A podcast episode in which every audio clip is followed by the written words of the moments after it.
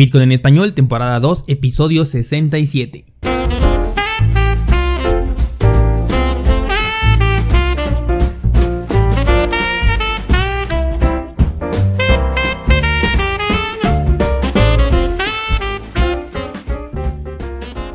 Bienvenido, esto es Bitcoin en español, el podcast donde hablamos de criptomonedas, tecnología, cadenas de bloques y por supuesto Bitcoin.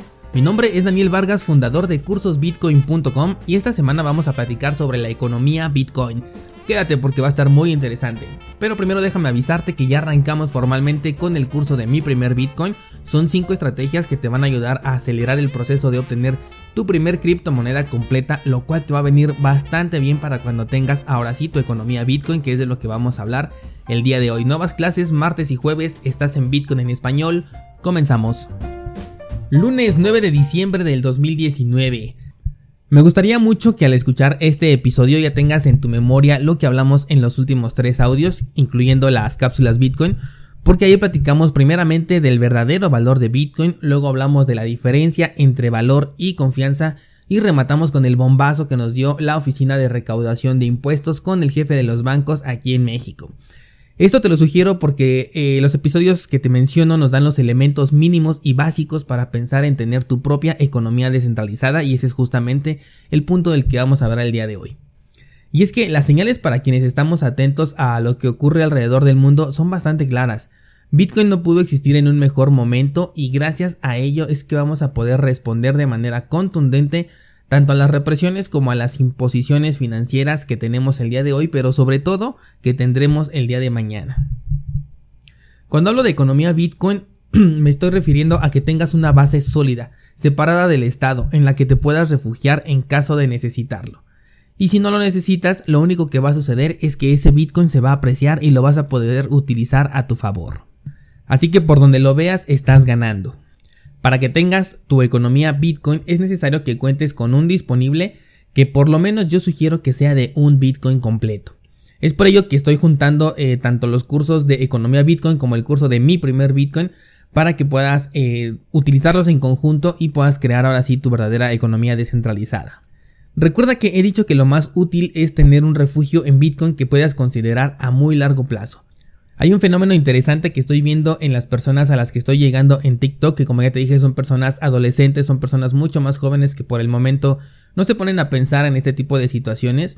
Y ellos me han escrito diciendo que el Bitcoin está muy caro y que a pesar de que ya sabemos que podemos comprar fracciones, no es necesario comprar la moneda completa, el precio al que se encuentra los desanima bastante. Ellos dicen, no, pues jamás voy a tener un Bitcoin porque está carísimo, yo no, ¿para qué compro centavos, no?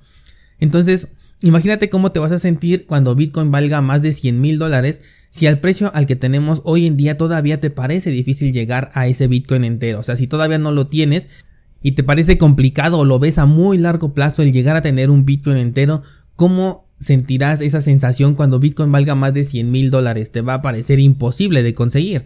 Entonces nos encontramos en el mejor momento para que puedas conseguir esa primer criptomoneda y comenzar a crear tu economía descentralizada.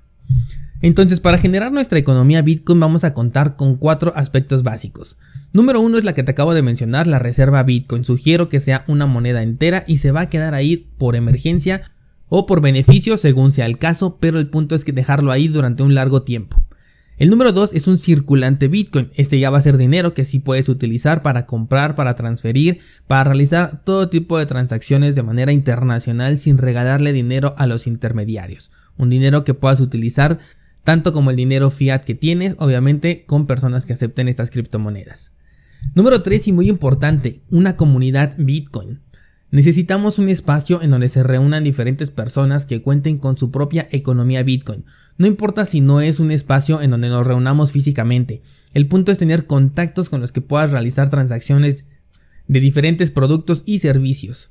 En este punto, aparte de cualquier iniciativa por parte de ustedes, a mí en lo personal me gustaría comenzar a crear esta comunidad y necesito para ello de su retroalimentación. Necesito saber si les gustaría, por ejemplo, un canal de Telegram, un canal de Discord, un grupo en Facebook, un foro exclusivo dentro de la página web. Eh, no lo sé, podríamos implementar incluso hasta un e-commerce interno en donde nosotros podamos comprar y vender productos y servicios a través de criptomonedas. Por ejemplo, supongamos que quiero comprar un coche y bueno, antes de buscar por otro lado le pregunto a los miembros de esta comunidad si alguien tiene alguno en venta y por supuesto podríamos utilizar Bitcoin para efectos de intercambio de valor, así ya no beneficiamos a ningún tercero, eh, nos apoyamos dentro de nuestra economía personal porque estamos haciéndolo en comunidad. Y bueno, con todos los demás beneficios y potenciales que tiene Bitcoin que ya conocemos. Hazme saber si te gustaría la idea y cualquier sugerencia al respecto de lo que te acabo de mencionar. Eh, al correo de contacto arroba cursosbitcoin.com para que podamos comenzar a darle forma a esta iniciativa.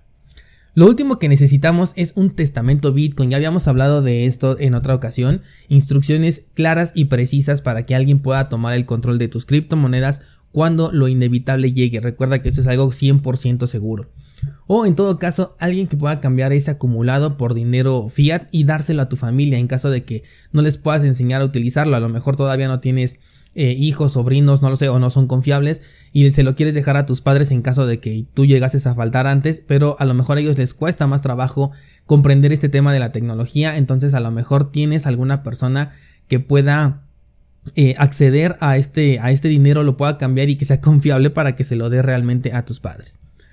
En lo que respecta a la reserva, muchos pueden pensar, bueno, oye, con trabajo, si estoy eh, juntando algunos cuantos satoshis, tú quieres que consiga un Bitcoin entero y además no lo use, pues es algo disparatado, ¿no? Y de hecho sí, es justamente lo que estoy sugiriendo, pero velo por este lado. Ante una situación difícil en tu país, estás respaldado. Y si nada de esto sucede y conservas eh, este Bitcoin hasta tu retiro, no tendrías que depender de una pensión mediocre porque tomando en cuenta que la media de personas que escuchan este podcast está entre los 23 y 35 años, para la edad en la que ustedes se retiren, Bitcoin ya va a tener un precio considerable que te va a permitir tener una tranquilidad para tu etapa de adulto mayor que no te imaginas. En el tema de la comunidad es bueno crear grupos entre conocidos que por lo menos vivan en el mismo estado también, aparte de la comunidad que ya puede ser, no sé, a nivel país o a nivel eh, ya internacional, incluso podemos hacer todavía muchas cosas a través de internet.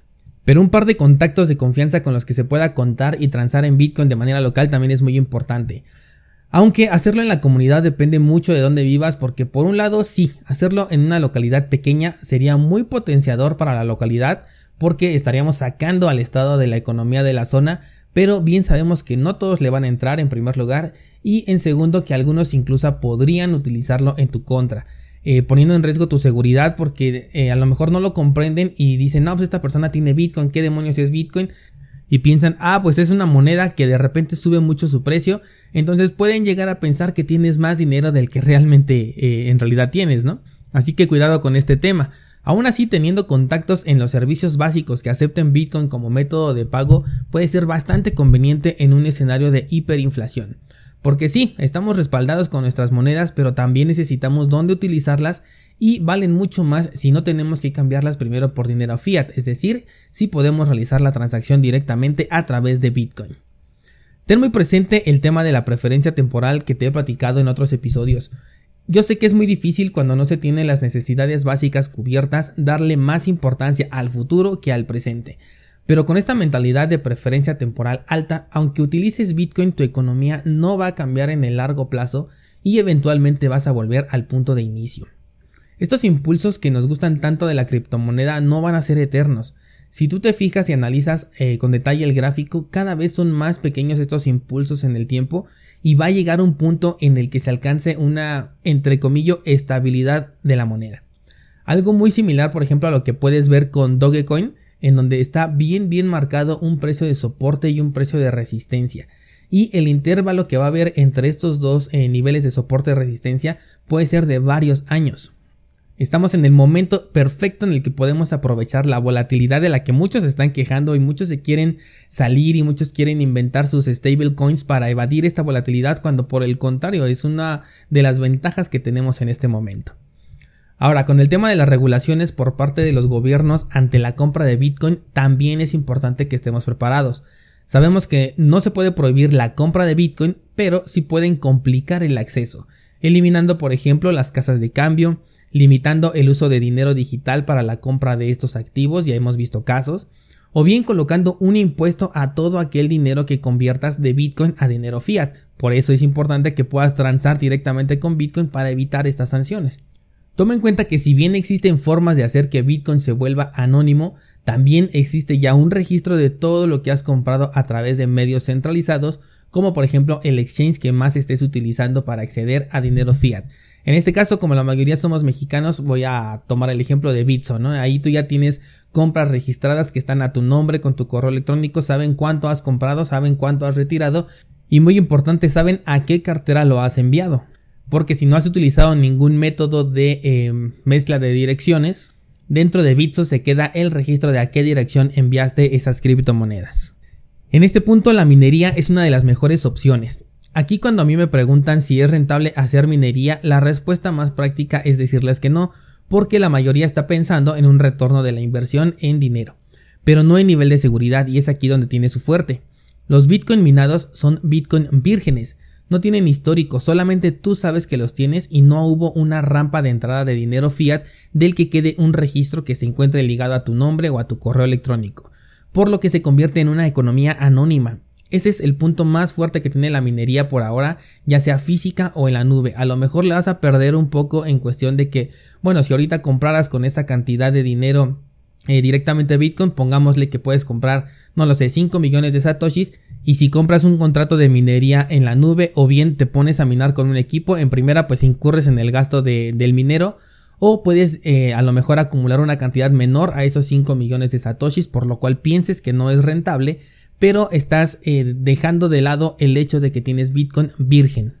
Y ojo, ahorita que toqué el tema de la minería en la nube, solamente me atrevo a reconocer como confiables a dos páginas, una de ellas es Hashim24 y la otra sería Genesis Mining.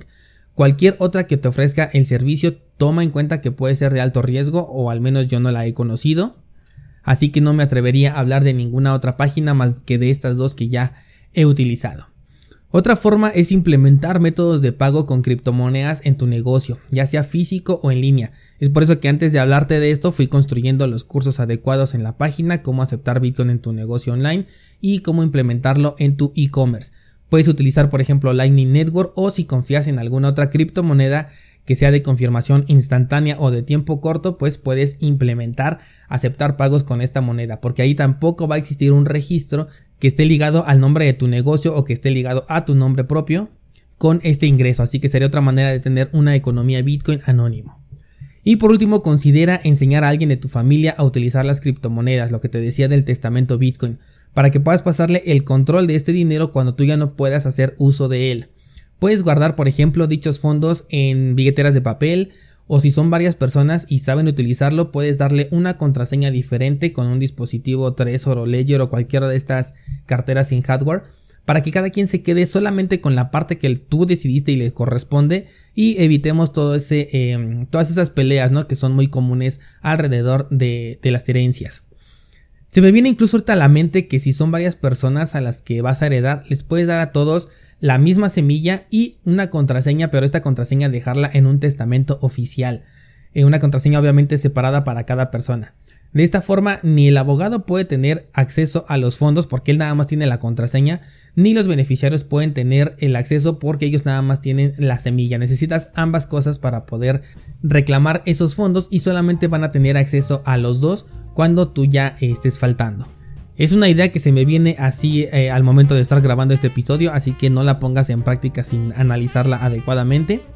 Y pues bien, creo que por ahora sería todo. Si quieres profundizar en el tema de esta economía descentralizada, sabes bien que tenemos el curso dedicado que tiene clase nueva cada semana.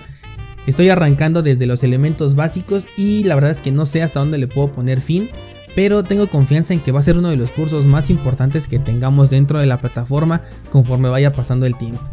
Por ahora vamos a disfrutar de esta temporada navideña y aquí nos encontraremos el jueves con una cápsula Bitcoin, ¿te parece? Pues hasta entonces.